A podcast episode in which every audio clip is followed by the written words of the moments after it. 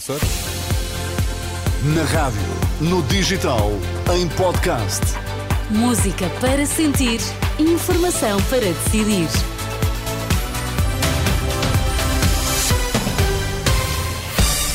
Notícias na Renascença, para já os títulos em destaque, Miguel.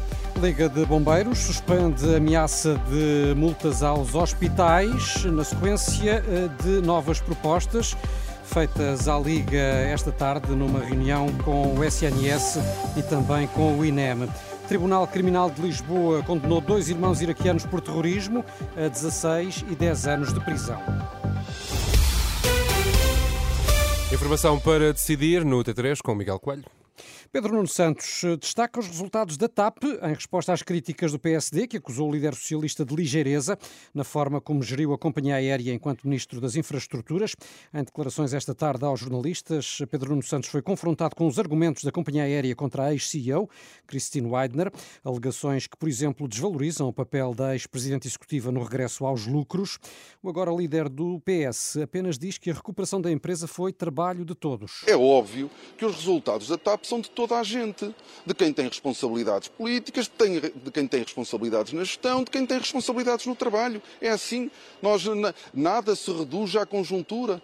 O trabalho de, de todas as de todas as pessoas envolvidas foi determinante para que hoje a TAP seja uma empresa lucrativa, com resultados muito positivos a contribuir para o desenvolvimento da Já sobre as alegações de que a ex-CEO não era funcionária da TAP e outras suspeitas lançadas pelos advogados da companhia aérea sobre Christine Weidner, Pedro Nuno Santos não respondeu nas declarações produzidas esta tarde em Ilhavo. Terminou há pouco a reunião entre a Liga dos Bombeiros, a Direção Executiva do SNS e o INEM. À entrada, António Nunes, eh, da Liga ameaçava ainda a passar a cobrar pela retenção das macas dos bombeiros nos hospitais. Mas à saída, Pedro Mesquita, a posição parece ter eh, alterado. Sim, alterou-se claramente. Houve uma suspensão dessas medidas, eh, pelo menos até à Páscoa, em princípio, porque eh, eh, o diretor do SNS veio aqui dizer que já estão a ser adotadas medidas estruturais com vista a resolver esses problemas e, portanto, foi dado espaço de tempo para se resolver antes de se entrar nessas tais medidas de retaliação, ou tentar aplicar as tais taxas. Mas ninguém melhor para explicar isto que o próprio António Nunes, que está aqui comigo agora. Houve um recuo da vossa parte, o que é que se passou? O que se passou foi um, ehm, uma reunião em que as três partes tiveram todo o interesse e puseram em primeiro lugar o doente utente.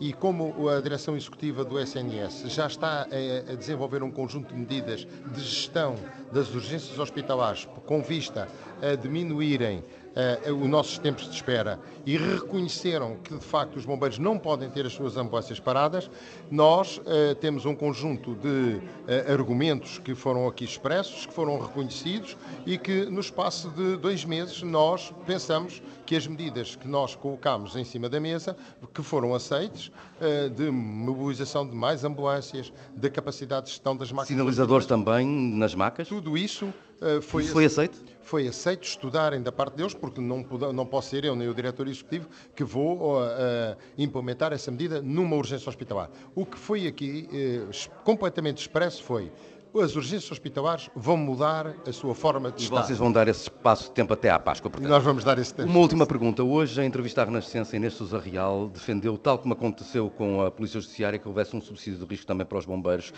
um, para os bombeiros e para outras profissões de risco. Uh, no seu caso, como é que foi essa proposta? Eh, eu, o que nós vemos é, é, que os bombeiros têm que ter carreiras e têm que ter uh, subsídios de risco, uh, porque uh, eu só relembro isto. Desde 1980 até os dias de hoje já morreram 246 bombeiros em serviço. Não há nenhuma força de segurança, nem nenhuma força armada que tenha, em Portugal, que tenha esse número de mortes. Mas e, concorda então que deve haver esse subsídio? Essa ideia é boa então? É uma ideia que. Mas são 12 mil bombeiros, creio eu, não? Sim, mas eh, nós não podemos ver isso nesse aspecto. Temos que ver o reconhecimento que a sociedade tem que ter perante quem nos defende. Muito obrigado, António Eu é Nunes, o Presidente da Liga dos Bombeiros. Eh, Miguel Coelho, com esta resposta à sugestão de Inês Souza Real na Renascença eh, e também a dizer que vão dar este benefício da dúvida, esperar mais dois meses, pelo menos, até à Páscoa, para ver se de facto o problema das, das, masca, das macas se resolve. Suspensas então as ameaças da Liga dos Bombeiros quanto à cobrança de multas aos hospitais. Reportagem de Pedro Mesquita, aqui em direto do Porto, onde decorreu esta reunião entre a Liga dos Bombeiros, a Direção Executiva do SNS e também o INEM.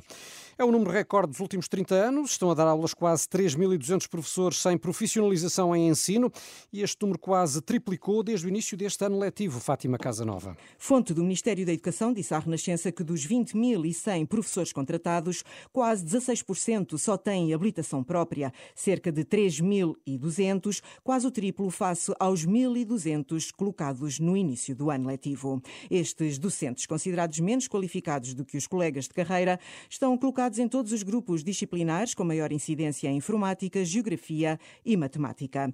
Lisboa e Val do Tejo é a zona do país com mais professores nesta situação, uma forma das escolas tentarem ultrapassar a falta de docentes profissionalizados. Segundo o contador da FENPROF, nesta altura, há 44 mil alunos a quem falta pelo menos um professor. O número é calculado a partir dos pedidos feitos pelas escolas. Recordo que o atual governo aprovou legislação para facilitar a contratação de profissionais sem formação pedagógica para suprir a falta de professores nas escolas. E acaba de se saber, Miguel, que foram condenados a penas de prisão efetiva os dois irmãos iraquianos que estavam a ser julgados em Lisboa por crimes de guerra e adesão à organização terrorista. O mais velho, Amar Amin, de 36 anos, foi condenado a 16 anos de cadeia pelos crimes de adesão à organização terrorista, crime de guerra e ameaça terrorista. Sobre o mais novo, Yassir, de 34 anos, o tribunal deu como provado apenas o crime de adesão à organização terrorista, foi condenado a 10 anos de prisão.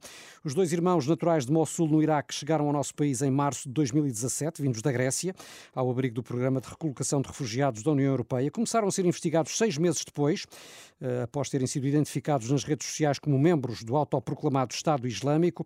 Quando cumprirem dois terços da pena, os dois homens serão repatriados para o Iraque, o que, na opinião de um dos advogados, é uma autêntica condenação à pena de morte. Isso acaba por ser um contrassenso. É? É, julgarmos os dois arguídos que estão acusados potencialmente de crimes de, de que, que, que, a sanção é, é a pena de morte no Iraque e depois expulsá-los, quando existe o risco menos potencial de virem a ser perseguidos criminalmente no Iraque pelos mesmos crimes e, portanto, condenados à pena de morte. Ele não acreditava desde o início que não acredita na justiça aqui em Portugal. Portanto, ele tinha para ele que iria ser condenado. Sobre o caso destes dois irmãos iraquianos, recordo que um deles trabalhava no restaurante Medes, em Arroios, quando o Primeiro-Ministro António Costa e o Presidente da República, Marcelo Rebelo de Sousa, visitaram aquele espaço reconhecido por integrar refugiados. E quinta-feira é dia de Jogo de Palavra, podcast da Renascença, em que o Rui Miguel Tovar entrevista figuras do desporto, atuais e antigas. Esta semana o convidado é o antigo internacional guineense Bobó. Talvez se lembrem dele, jogou nos anos 80 e 90 em clubes como o Porto, o Estrela da Amadora e o Boa Vista. Boa Vista. E nesta conversa, uh, lembra até a forma como foi convidado pelo então presidente do uh, Boa Vista, o Major Valentim Loureiro. O Major veio-me cumprimentar e não largava a mão. Eu queria puxar, tirar a mão e ele puxou-me para um cantinho. Queres ir para o Boa Vista? E eu sou major. Se o Boa Vista pagar bem, eu... mas tenho mais um ano do, do, do, contrato com Estrela. E ele, ah, só quero saber se queres ir para o Boa Vista. Quero. E ele, pronto. Uh, eu resolvo com o Estrela. Okay. Tu vais para o, para o Boa Vista. Uma das revelações de Mamadou Bobó neste jogo de palavra de Rui Miguel Tovar. O episódio desta semana já se pode ouvir em rr.pt ou nas plataformas de podcast. E em rr.pt as notícias sempre... Bem me lembro de, de, do Chrome, desculpa interromper, mas do Chrome de Bobó no, no Boa sim, Vista, no, nas cadernetas de futebol. Ele jogou muitos anos em Portugal. Jogou, sim senhor. Tu tinhas o Chrome do Bobó. Tinha o Chrome do Bobó, no Boa Vista, precisamente. Pai 94, São... 95, pai, acho. São 6 e 9, tempo e trânsito já a seguir.